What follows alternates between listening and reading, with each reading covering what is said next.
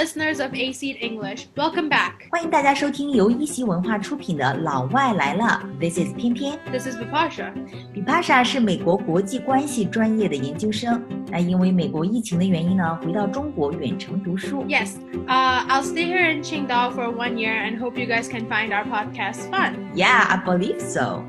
那比帕莎，我们今天要聊什么呢？ First cup of boba in the autumn. 是的，秋天里的第一杯奶茶刷爆朋友圈。哎，比帕莎，这个梗你知道吗？ Yeah, I've heard of it. Uh, currently, there's a viral trend or meme going on in China. 嗯，那么爆红网络呢，就可以说 go viral。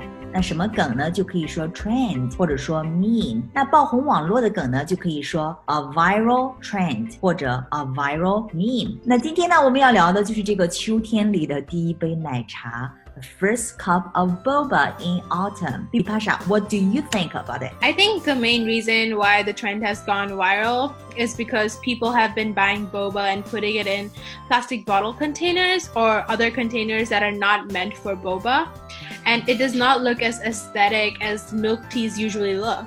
嗯，是的，都把这个 boba 装到了 plastic bottle containers 塑料瓶里， 一点呢都不像奶茶应该有的这个审美哈。It does not look as aesthetic as milk teas usually look。那 where did the trend come from？这个梗是怎么来的呢？怎么大家都开始突然转发了呢？ Well, I'm not quite sure or know why it has become a trend, but viewers, if you know, please leave a comment and let us know. 嗯，听众朋友们，如果有知道 trend 渊源的，可以留言告诉我们，尝试用英文留言哦。哎，说起这个奶茶哈，刚才呢我们一直在说 是 boba，那奶茶不是 milk tea 吗？What's the difference between boba and bubble tea？ So they're essentially the same thing. Boba is just more reference towards milk tea with pearls. 啊，boba 专指珍珠奶茶，是 milk tea with pearls。 Yeah, I personally think it's a cute name for the drink and goes with the persona of bubble tea. Definitely，的确很可爱，boba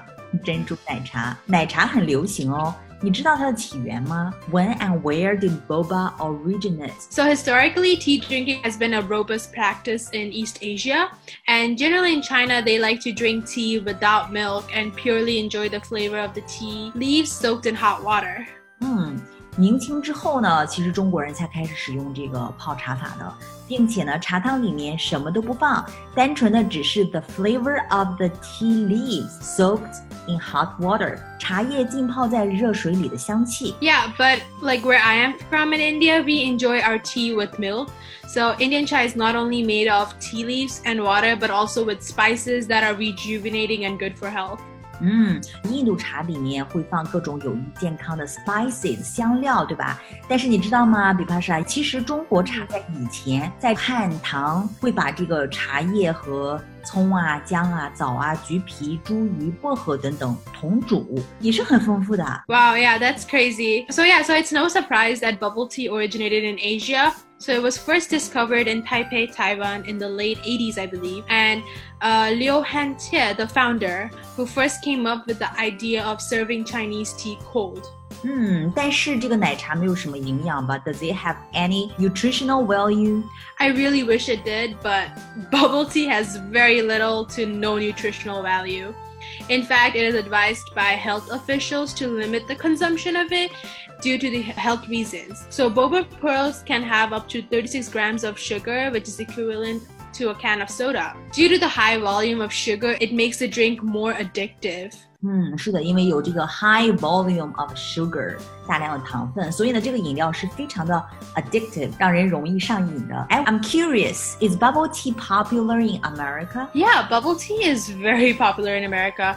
It is known as boba more than bubble tea in California, at least. 啊，在加州它就叫做 boba，right？ hmm So, although the bubble tea culture started in Taiwan and then it went to Japan, it has quickly made its way in the West as well. I believe it has become very popular because of it has a unique, familiar taste, and it provides an alternative to like other simple, boring drinks. 嗯，It's true，奶茶始于中国台湾，然后呢日本，然后迅速在西方 make its way，杀出了一条销路。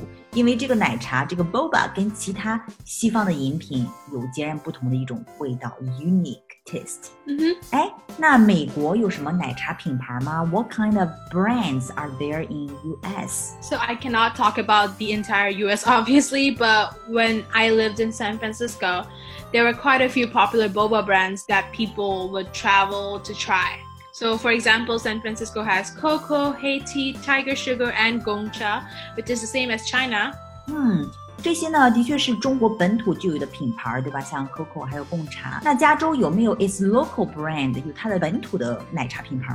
yeah, California also has its very famous local brands called Boba Guys, Urban Ritual, and Purple Cow that are like that truly give bubble tea a new meaning and leave people craving for it for a really long time. 嗯，那奶茶也算是一种文化输出了，对吧？那 How does bubble tea reflect Chinese culture？它是怎么样？代表中国文化的。Oh, I think it definitely does. Bubble tea, as in the material world of boba shops, is more than just a drink.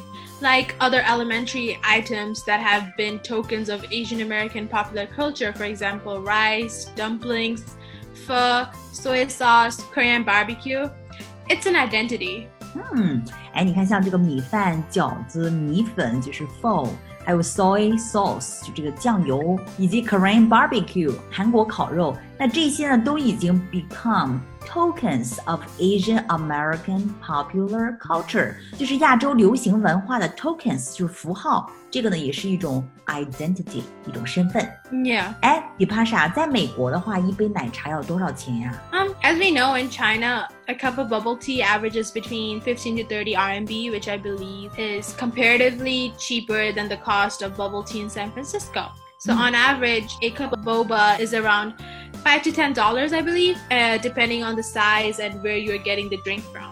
嗯，差不多每杯都在这个五到十美金左右，对吧？Depending on the size，看这个大小。哎，你在美国喝奶茶喝的多不多呀？I I would drink it quite often. And do you have any fun stories or memories of boba that you would like to share? Yeah, of course. I don't have any crazy stories, but as an undergraduate student in San Francisco, boba was part of my everyday life. There would always be clubs selling bubble tea on campus, or me and my friends would randomly drive down to the popular bubble tea shops to get a specific boba drink. My personal favorite is Donggua Nai Cha, which is white gourd milk tea with boba, obviously, which I haven't been able to find anywhere in Qingdao yet, and I really miss it. So uh-huh. if you uh-huh. guys know, you can also leave a comment for us. but there was a shop called Little Sweet near my college campus that I would go to very often and get that drink to de-stress myself and even treat myself for surviving the week.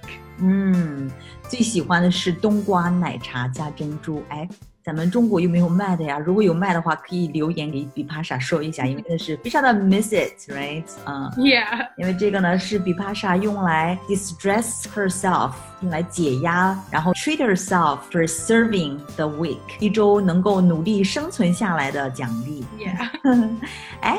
那如果不喝奶茶的话，那么在美国还有什么其他的相似的饮料呢？大家都比较喜欢喝的。So if not boba, what do people in US like to drink? So I think if boba was not so common, uh, my guess is that people would usually like to drink coffee, smoothies, or fruit juices. In California, health smoothies are very popular. And a lot of girls like to drink green smoothies every day to cleanse their body and stay fit. So green smoothies are essentially vegetable smoothies with fruits that make them taste taste good. So I would usually drink like the kale, kiwi, chia seeds, pineapple, and orange blended green drink. Since it was very healthy and I really enjoyed the strong taste of pineapple and orange in the drink. 嗯，所以在美国的话，如果不是喝奶茶的话，可能很多人会选择 coffee，of course，然后还有这个 smoothies 以及 fruit juices。 哎，那么我们想让听众朋友们来猜一下 smoothies。你觉得是什么呢？Mm -hmm. Okay, so I think that's all for today. Yeah, thank you for listening in today and thank you for inviting me on this podcast. And hopefully, you guys really enjoyed this. And I'll see you guys soon in the next podcast. Yes, see you guys soon. Bye bye. Bye bye.